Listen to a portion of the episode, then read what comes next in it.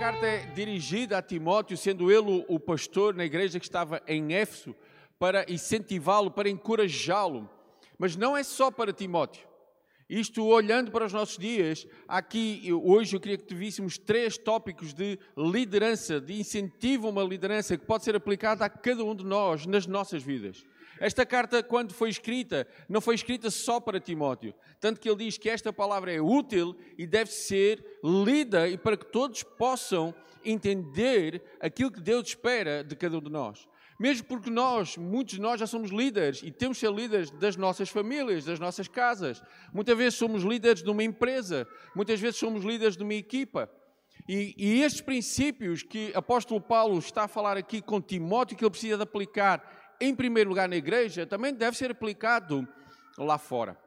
Quando falamos de liderança, eu queria hoje um subtítulo que é Compromisso é uma liderança comprometida com Deus. A liderança da igreja, a liderança que eu exerço onde quer que eu esteja, elas têm que estar comprometida com Deus. E o primeiro aspecto que eu queria que víssemos está no verso 6. Expondo estas coisas, irmãos, aos irmãos, serás bom ministro de Cristo Jesus.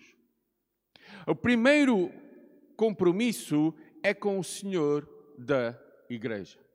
Expondo o quê? Nós não lemos os primeiros versos, mas ele fala da apostasia dos últimos tempos. Muitos que afirmavam que serem, serem de Cristo, muitos que pregavam a Jesus Cristo, abandonaram a fé. E isso vai acontecer. E o Senhor diz: Olha, virão os dias em que muitos que disseram Senhor, Senhor, irão virar as costas. Muitos proclamaram a Jesus Cristo, mas devido às circunstâncias simplesmente abandonaram a fé e deixaram de afirmar aquilo que eram. Exponha estas coisas e ao expor estas coisas será um bom ministro de Jesus Cristo. O compromisso numa boa liderança é com o Senhor da igreja. Parece ridículo estarmos a dizer isto, mas hoje vivemos dias em que muitas vezes há lideranças que o seu compromisso é consigo mesmo. É um compromisso em que eu, eu quero que a minha rede social, ela sim, é que seja vista. Muitas vezes há líderes que usam e, e usam a questão de servir ao Senhor para procurar elogios, bajulações, destaques. Vivem correndo atrás de, deixem-me usar, de uma promoção pessoal. Muitas vezes usam a, a, a igreja como a, um palanque, um, para quê? Poder agradar a homens. Ainda hoje, esta manhã, ouvimos agradar a gregos, troianos, baianos ou romanos, seja quem for. Procuram a sua promoção. Procuram que eles sim sejam tidos como foco dentro da igreja e não a pessoa de Jesus Cristo. Então, o primeiro compromisso de uma liderança, seja onde for, mas a, a começar na igreja, o compromisso com o Senhor da igreja. Voltemos um pouquinho quando Paulo escreve a Coríntios capítulo 3. Recordam-se que o que acontecia ali, que é, uns diziam, eu sou de Paulo. Outros diziam, olha, eu sou de Apolo. E o que é que Paulo diz? Começar no verso 1 do capítulo 3. Eu, porém, irmãos, não vos pude falar como a espirituais, e sim como a carnais, como a crianças em Cristo. Leite vos dei a beber, não vos dei alimento sólido, porque ainda não podias suportá-lo, nem ainda agora podeis, porque ainda sois carnais. Verso 3. Porquanto havendo entre vós ciúmes e contendas, não é assim que sois carnais e andais segundo o homem? Reparem, o, Paulo, o apóstolo Paulo começa a dizer, olha, quando vocês começam a dizer que um é deste e outro é daquele, vocês não estão a andar segundo o parecer ou o pensar dos homens? Ele faz esta pergunta, ele deixa no ar. Verso 4. Quando depois alguém diz, eu sou de Paulo, e outro, eu sou de Paulo, Apolo, não é evidente que andais segundo os homens? Novamente, quem é Apolo? Quem é Paulo? Não é? E hoje poderíamos pôr o nome de qualquer um. Quem é Timóteo? Quem é João? Quem é o Joaquim? Quem é o Afonso? Quem é o? Quem é? E reparem a resposta que ele diz: Serve-vos por meio de quem creste, e isto conforme o Senhor concedeu a cada um. Não são mais ninguém, eles simplesmente nós somos o quê? Servos. Nós temos um compromisso com o Senhor da igreja. Depois reparem, verso 6: Eu plantei, Apolo regou, mas o crescimento vem de Deus. Seja quem for, seja o Apolo, seja Paulo, seja qual for o nome que esteja a ser mencionado, não passam de servos usados por Deus. Um plantou, o outro regou, o outro foi ver se estava tudo bem, o outro foi pôr adubo, o outro foi cortar as, as ervas daninhas que eram necessárias. Mas quem é que deu o crescimento? Deus. Então, quando olhamos para uma liderança, o primeiro compromisso tem que ser com o Senhor da igreja, não é comigo. Eu não sou nada, eu não sou ninguém. Como o apóstolo Paulo disse, eu sou um mero servo. Sabem, das palavras que eu mais gosto que o, Paulo, que o apóstolo Paulo usa, ele diz que eu sou um, ainda hoje o irmão André usou, não sou um escravo. Eu não tenho vontade. Aquilo que eu faço, eu não faço para meu benefício, não para a minha projeção, mas eu faço pelo Senhor da igreja, que é a pessoa de Jesus Cristo. E hoje o que é que acontece? Há líderes que as pessoas olham para os seus líderes quase como idolatrar os seus líderes. Os seus líderes falham porque são homens falhos. Eu sou um homem falho. Todos somos homens e mulheres que falham. O que é que acontece? A igreja cai. Porquê? Porque o compromisso era com o homem e não era com o Senhor da igreja. Muitas vezes ouvimos, ah, eu vou a tal igreja porque o pastor é isto, o pastor é aquilo. O pastor é um homem que falha. É um homem que, está, que deve, tem que ser usado por Deus, mas quem dá o fruto é a pessoa de Jesus Cristo. Por isso é que o apóstolo Paulo chama a atenção. Mesmo na sua carta, quando ele escreve a Éfeso, à igreja de Éfeso, capítulo 4, versos 14, diz o seguinte: Para que não sejais mais meninos inconstantes, levados em roda por um vento de doutrina, pelo engano de, dos homens que com astúcia enganam fraudulosamente. Repara que ele, quando escreve a Timóteo, ele diz: Olha, Timóteo, cuidado com esses homens. Cuidado com aqueles que estão em liderança e que amanhã vão virar as costas e vão negar a fé que um dia disseram que tinham. Mas ele também chama a atenção à igreja: olha, cuidado para vocês não, não irem em qualquer coisa que ouvem. Examinem nas Escrituras. Verso 15: Antes, seguindo a verdade em amor, cresçamos em tudo naquele que é a cabeça. Quem é a cabeça? Cristo. Novamente, o apóstolo Paulo disse várias vezes: Olha, se há alguém que pode puxar dos galões, sou eu. Romano, educado nas melhores escolas, das melhores instruções, se há alguém que pode dizer que é alguém que devia ser posto num lugar de destaque, sou eu. E como é que ele se designa? Servo, escravo. Hoje a sociedade vive, vive procurando a autoproclamação. A sociedade vive dizendo: Eu sou o líder, eu sou a pessoa que vocês precisam. A verdade é que a igreja precisa é um compromisso com o Senhor da igreja, que é a pessoa de Jesus Cristo.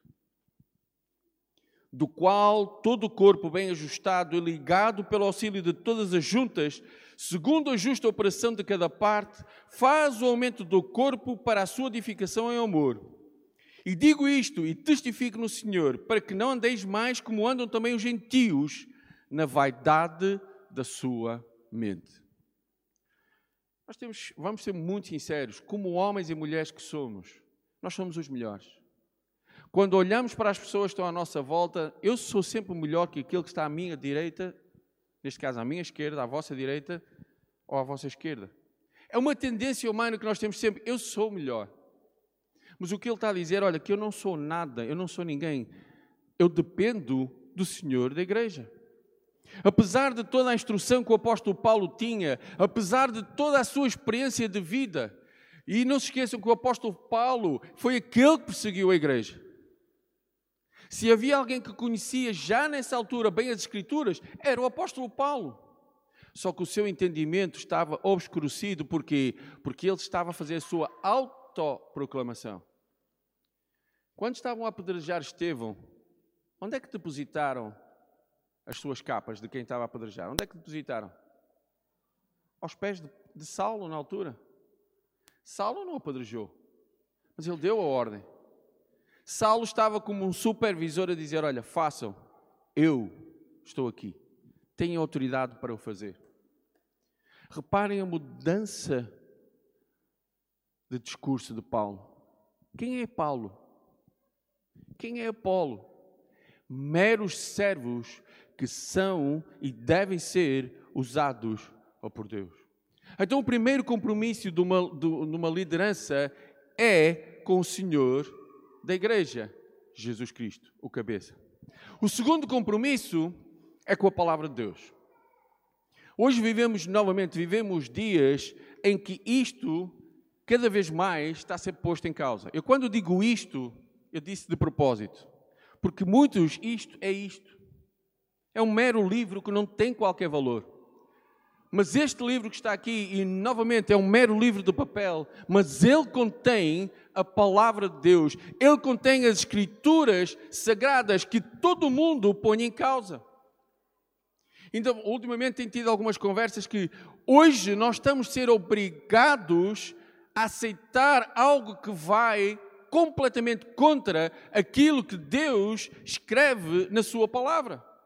E aqueles que se impõem contra contra alguma coisa são tidos como o quê?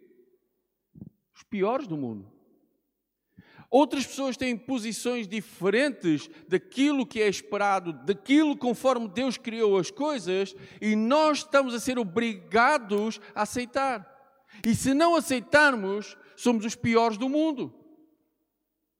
Hoje a pregação, ah, ainda há pouco, há pouco tempo ah, o Silas tinha dito, ah, se nós somos uma igreja, alguém lhe perguntou se nós somos uma igreja inclusiva. Todos são muito bem-vindos. Ponto. Agora, não vamos aceitar qualquer tipo de comportamento que seja contrário à palavra de Deus. Mas hoje há igrejas que são inclusivas. Nasceu assim, temos que aceitar? Não temos que aceitar. Vamos ver uma coisa: quantas pessoas foram ter aos pés de Cristo? Ladrões. O que é que aconteceu, por exemplo, com Zaqueu? Aquela história que todos nós conhecemos. Zaqueu continuou a roubar como roubava até aquele dia? Não. Houve uma transformação. Aquelas mulheres adúlteras que foram ter aos pés de Jesus, acreditamos que não houve uma transformação e não continuaram a ter o tipo de vida que tinham. Então, aqueles que chegam a Cristo, há uma transformação. É isso que nós temos que proclamar. Eu não vou proclamar o que eu acho, o que mais gente diz. Não há achómetros dentro da igreja. O que é que a palavra de Deus diz? É isto. Então é isto que temos que ver. É isto que temos que ouvir. É isto que temos que viver. No Salmo 119, o, vários, o salmista, estejam descansados que eu não vou ler o salmo todo, está bem? Ao longo do salmo, o salmista diz várias vezes, por exemplo, ele começa no, no, no verso 47, diz: Tenho prazer nos teus mandamentos, eu os amo. Verso 72: Para mim vale mais a lei que decretaste do que milhares de peças de prata e ouro. Vamos pôr isto nos nossos dias. É preferível a palavra de Deus do que muito dinheiro que eu possa usufruir. Parece loucura ou não parece loucura? Vamos afirmar isto? Será que cremos nisto? Eu já nem estou a falar em prata e ouro, já estou a falar em euros. 97. Quando, como eu amo a tua lei, medito nela o dia inteiro. Será que nós meditamos na palavra de Deus o dia inteiro? Ou será que há coisas que ocupam muito mais a nossa mente que a palavra de Deus? Verso 140 puríssima é a tua palavra, por isso o teu servo a estima. 167. Obedeço aos teus testemunhos, amos infinitamente. 168. Obedeço a todos os teus preceitos e testemunho, testemunhos, pois conheces todos os meus caminhos. Vamos parar aqui um pouquinho. Será que eu consigo afirmar cada um destes versículos, cada uma destas afirmações que o salmista fez, em muitos deles eu não consigo. Eu não consigo dizer que eu medito na palavra de Deus de dia e de noite, porque há coisas na minha vida que ocupam o meu pensamento. Se calhar eu nem sempre amo a palavra do meu Deus como eu deveria amar. Eu nem sempre vivo a palavra de Deus como eu deveria viver. Porquê? Porque muitas vezes a sociedade começa a nos obrigar a nós sermos um pouco maniáveis, mas não podemos ser. Uma liderança tem que ter um compromisso com o Senhor da igreja e tem que ter um compromisso com a palavra do Senhor da igreja. Há igrejas cheias lá fora de pessoas que pregam o evangelho da prosperidade. É assim, vamos, vamos ser muito sinceros, não é mau, não é? Se deixar, Eduardo, deixa aqui a tua carteira hoje que o Senhor vai te dar o dobro durante a semana. Mas tens de deixar hoje. O dobro de nada, não é? Aí é difícil. Esqueceu, não é? Eu não sei se os irmãos já ouviram aquela história de quando o irmão ia ser batizado e no preciso momento que o pastor o ia uh, batizar, ele disse, não, não, não, pastor, para, para, para que eu tenho a carteira. Não, não, ela precisa ser batizada também. E batizou. Porque... Isto porquê? Porque muitas vezes a nossa carteira é algo que nós pomos de lado. Há coisas na nossa vida que a palavra de Deus nos diz diretamente e que tocam os nossos problemas, mas custa. Por isso é que às vezes ouvimos mensagens ou sermões que é, são muito superficiais. Porquê? Porque assim agradamos a todos. Novamente, às vezes, muitos irmãos dizem: Olha, belo sermão, eu digo, não é meu. A palavra não é minha. Eu sou um mero instrumento que Deus usa para falar aquilo que Ele diz na Sua palavra. Não é o que eu acho, é o que a palavra de Deus diz. Porque achamos, todos nós achamos. Diariamente Todos nós temos as nossas opiniões de muita coisa. Todos nós temos opiniões sobre que cores gostamos mais, de que comida gostamos mais, que sítios gostamos mais, que altura do dia gostamos mais, e são coisas diferentes. Mas quando se trata da palavra, só pode haver uma palavra, que é a palavra de Deus. A grande questão é quando esta palavra começa a ser substituída por opiniões humanas. Eu já vi vários estudos que são feitos sobre livros escritos por homens ou mulheres. E nada contra isso, que são livros muitas vezes que são de apoio, mas não podem, em maneira alguma, substituir a palavra. Estudamos a palavra e podemos ter livros de apoio. Amém, graças a Deus por isso. Agora, quando nós pomos isto de lado e começamos a estudar, seja o que for, um livro escrito por homens e mulheres, estamos errados. Então estamos a dizer que esta palavra final não tem o valor que ela deveria ter. Porque houve alguém que um dia escreveu algo que começa a ter mais valor do que isto. Esta é a palavra. Este é o tesouro que tem que haver um compromisso em qualquer liderança. Esta é a palavra que eu preciso de meditar. Esta é a palavra que eu preciso de amar. Esta é a palavra que eu preciso de ter no meu pensamento a todo e qualquer momento.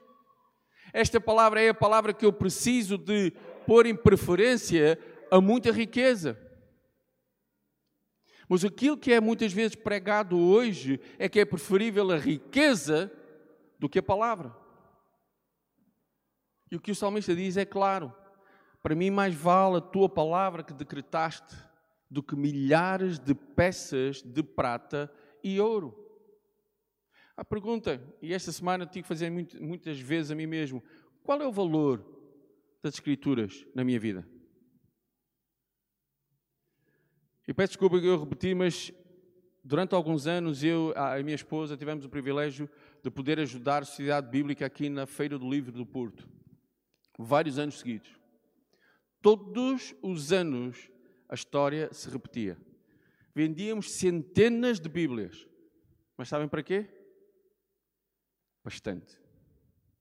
As pessoas não escondiam. As pessoas chegavam ao balcão, diziam: Olha, não temos nenhuma Bíblia lá em casa. Olha, vamos comprar uma. Que cor é que tu gostas?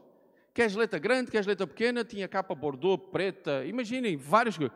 Olha, esta ficava bonita. Ninguém comprava a Bíblia para ler, compravam simplesmente para chegar e dizer assim: Eu tenho uma Bíblia em casa. Houve um, um casal que disse: Olha, não temos lá na, na nossa biblioteca. E levaram, escolheram a coro também. É e, e, esta, por exemplo, diz, por exemplo, Bíblia do Obreiro, escolheram uma, nem foi pela cor, foi o que é que tinha na lombada, para que quando estivesse lá na biblioteca pudesse ser visto. Mas sabem qual é o problema? É que muitas vezes eu faço o mesmo. Muitas vezes a palavra de Deus simplesmente é para certas ocasiões. Não é para algo que eu, que eu consulto diário, que eu leio, que eu medito, que eu amo e mais que eu preciso de viver a cada dia. Quando eu falo em liderança, estamos a falar, e o apóstolo Paulo está a falar para Timóteo, primeiramente dentro da igreja.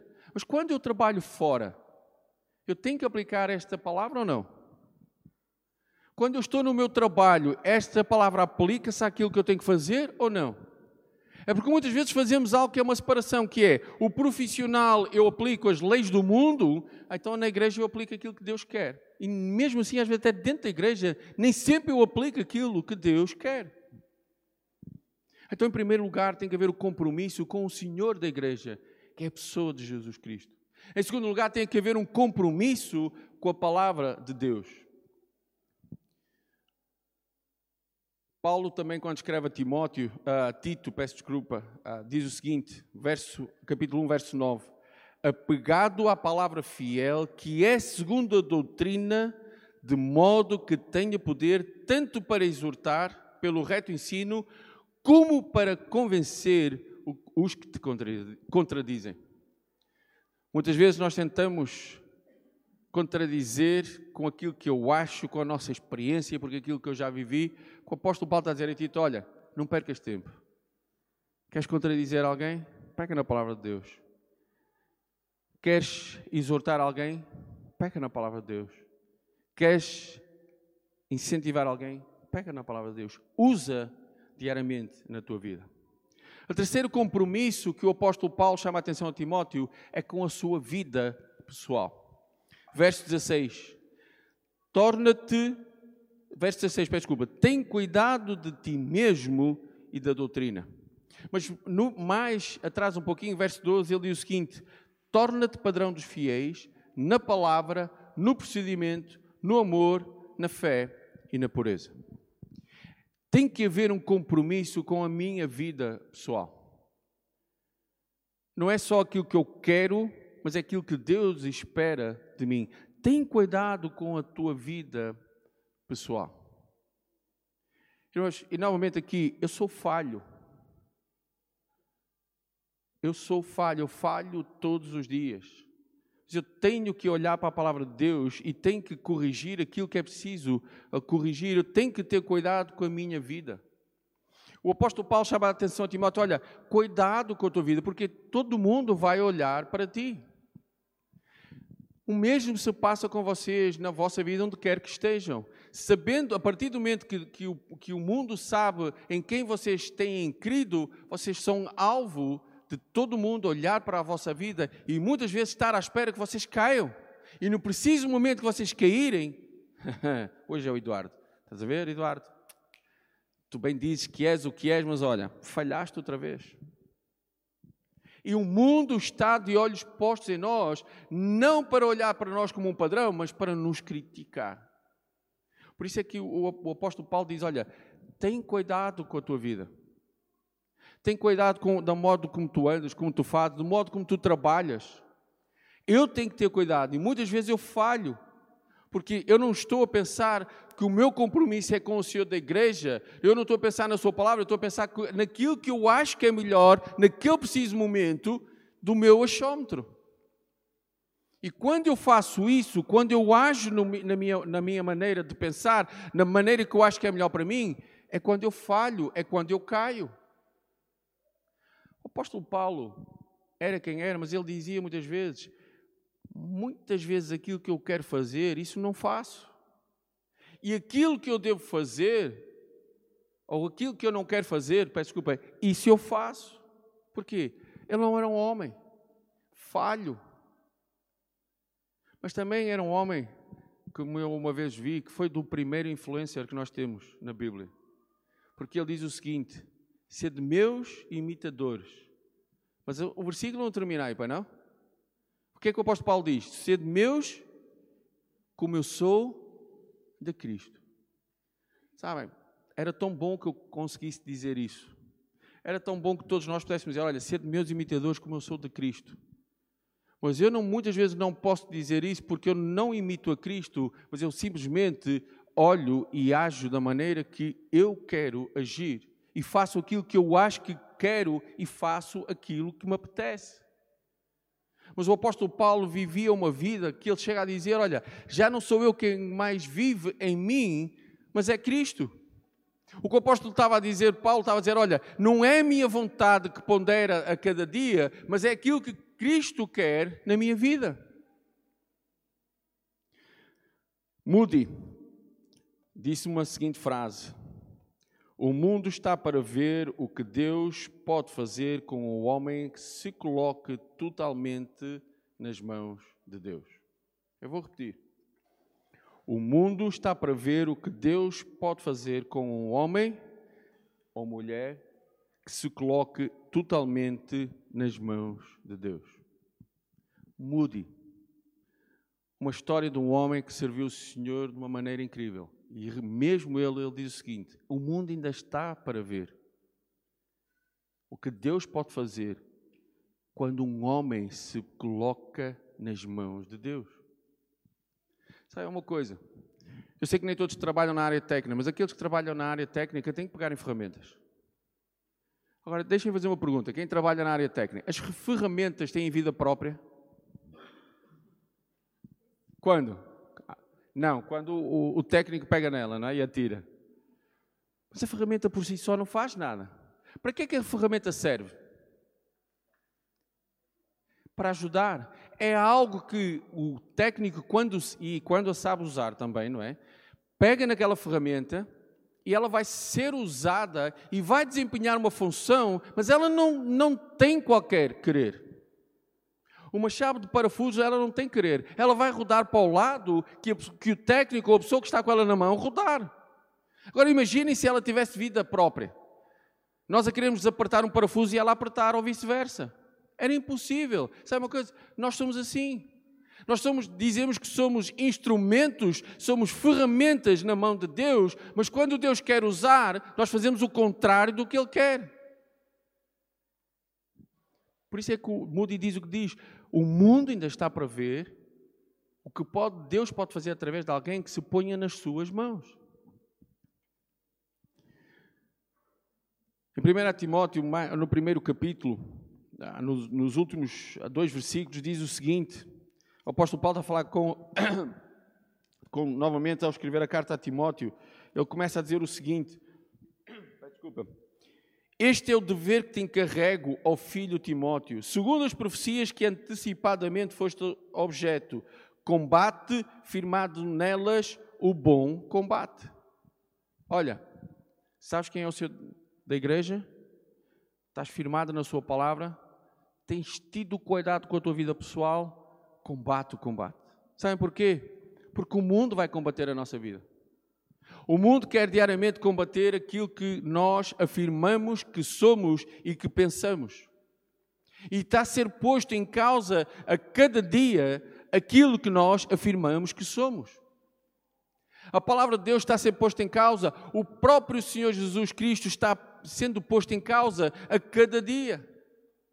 Assim, no, no, início do capítulo 4, nós vemos que muitos que afirmavam, esses próprios viraram as costas. O próprio Senhor disse: Olha, muitos chegarão o dia e dirão: Senhor, Senhor, e qual vai ser a resposta? Eu não vos conheço. E eles vão dizer: Mas em teu nome fizemos isto, em teu nome fizemos aquilo. Mas a resposta vai ser a mesma: Eu não vos conheço. E sabe uma coisa? Muitos de nós podemos afirmar que fazemos coisas em nome de Deus, mas em nome de ninguém estamos a fazer, senão no nosso nome é que fazemos essas coisas. Por isso é que o apóstolo Paulo novamente diz: Olha, cuidado com a tua vida. Nós, eu tenho partilhado um pouco ah, com o pastor João também, muitas vezes, aquilo que nós ouvimos. Várias vezes ouvimos pastores missionários em que quando relatam alguma coisa do seu ministério, aquilo que nós ouvimos é eu fiz, eu fiz, eu fiz, eu fiz, eu fiz, eu consegui. Eu não consigo entender isso. Eu não faço nada. Muitas vezes o que nós ouvimos, olha, Deus permitiu e fez isto. Deus fez isto. Deus fez aquilo. Por quê? Porque nós somos meros instrumentos e precisamos ser meros instrumentos na sua mão. Eu sou, eu sou contra, pessoalmente, quando missionários ou pastores fazem da, da área eh, pastoral ou da área missionária uma carreira, como qualquer pode fazer um médico. Eu não acho que eh, servir ao Senhor é uma carreira. Não, eu já fiz. Eu acho que servir ao Senhor é a vida toda. Pode não ser tão ativamente, até pode não ser na área pastoral tão ativamente, mas é servir o Senhor é a vida toda. Não é dizer eu fiz uma carreira, eu já tenho 50 anos de. E. Volto àquilo que o apóstolo Paulo diz em 1 Coríntios: quem é Paulo? Quem é Apolo? Por outras palavras, não sou ninguém. Porque sem Deus nós não somos nada. Se eu for pelas minhas capacidades, eu não sou nada, eu não faço nada. Por isso é que o mundo diz o que diz: o mundo ainda está para ver. O que Deus pode fazer quando um homem se coloque totalmente nas mãos de Deus. Então, o desafio que Deus falou em primeiro lugar à minha vida é exatamente isso. O que é que eu tenho feito com a minha vida? Eu tenho colocado totalmente nas mãos de Deus? Na segunda carta a Timóteo, que nós iremos estudar mais tarde, o apóstolo Paulo diz o mesmo a Timóteo: Olha, procura apresentar-te a Deus aprovado, como obreiro que não tem que se envergonhar, que maneja bem a palavra da verdade. Mas aqui na primeira, a carta, o apóstolo Paulo termina dizendo o seguinte: e tu, ó Timóteo, guarda o que te foi confiado, evitando os falatórios inúteis e profanos e as contradições do saber, como falsamente lhe chamam. Pois alguns, professando, se desviaram da fé, a graça seja convosco. Paulo começa a escrever a primeira carta de Timóteo e diz: Olha, cuidado com os falsos mestres. E ele termina exatamente do mesmo modo: Olha, aquilo que te foi confiado, guarda-o firmemente. Porque muitos confessaram Muitos o professando se desviaram da fé. Cuidado. E a pergunta nesta manhã para mim e para cada um de nós é: qual é o meu compromisso? Seja dentro da igreja, seja onde Deus me tem colocado a trabalhar, estando eu numa posição de liderança ou não, em quem é que eu tenho compromisso? Com quem é que eu tenho compromisso? Eu tenho um compromisso com o Senhor da igreja, com Deus, ou eu tenho compromisso comigo mesmo? E deixem pôr, ah, entre aspas, com os meus seguidores. Sabem que há uma preocupação muito grande de todos aqueles que têm estas ah, redes sociais de que é que vão postar, do que é que vão mostrar. Mas nós temos histórias de pessoas que tinham não sei quantos seguidores e simplesmente porque tomaram uma posição na sua vida ou disseram algo que não foi agradável, o que é que aconteceu? Saíram perderam. Já não foram vistos como os homens ou mulheres que eram. Por isso é quando nós olhamos para a igreja, nós temos que olhar para o Senhor da igreja. Nós temos que estar firmados na palavra que é do Senhor da igreja, da palavra de Deus. Mas também temos que ter cuidado com a nossa vida pessoal. Eu tenho que ter cuidado com a minha vida pessoal. Não só dentro destas quatro paredes, não só aqui ao domingo, quando todos estamos aqui e somos todos irmãos, não é? Embora eu costume brincar, mas depois cada um vai comer em sua casa, mas, mas durante a semana, quando o Eduardo não está lá e não me vê, quando o Daniel está lá e não me vê, quando o nosso bispo Daniel está lá e não me vê, aí eu tenho que ter cuidado. Porquê? Porque eu estou sozinho. Só a mesma coisa, mas os outros estão à nossa volta. Eles olham para o que eu faço, eles olham para o que eu digo, eles olham da maneira como eu acho. Agora, eu tenho que perceber uma coisa: eu não sou perfeito. Nunca serei perfeito. Só houve um homem perfeito à face desta terra e foi a pessoa de Jesus Cristo. enquanto 100% Deus e 100% homem. Então eu tenho que perceber que eu vou falhar. Mas isso também não pode ser uma desculpa. Não, eu sou falho, não é? Como é que vocês dizem? O síndrome da Gabriela, não é? Eu nasci assim, eu vou morrer assim. Não é desculpa, porque quem transforma é a pessoa de Cristo. E quando não há transformação, é porque eu não quero ou eu não deixo ser transformada a minha vida. Então, o desafio que o apóstolo Paulo faz a Timóteo, ele faz a cada um de nós. Precisamos de ter um compromisso com o nosso Deus. Um compromisso diário, do qual reconhecemos que Ele é o cabeça, do qual reconhecemos que é a nossa ordem de vida e prática a Sua palavra. E que a minha vida, ela tem que ser vivida ao ponto que ela se possa tornar um padrão para aqueles que olham para mim. Que Deus nos abençoe.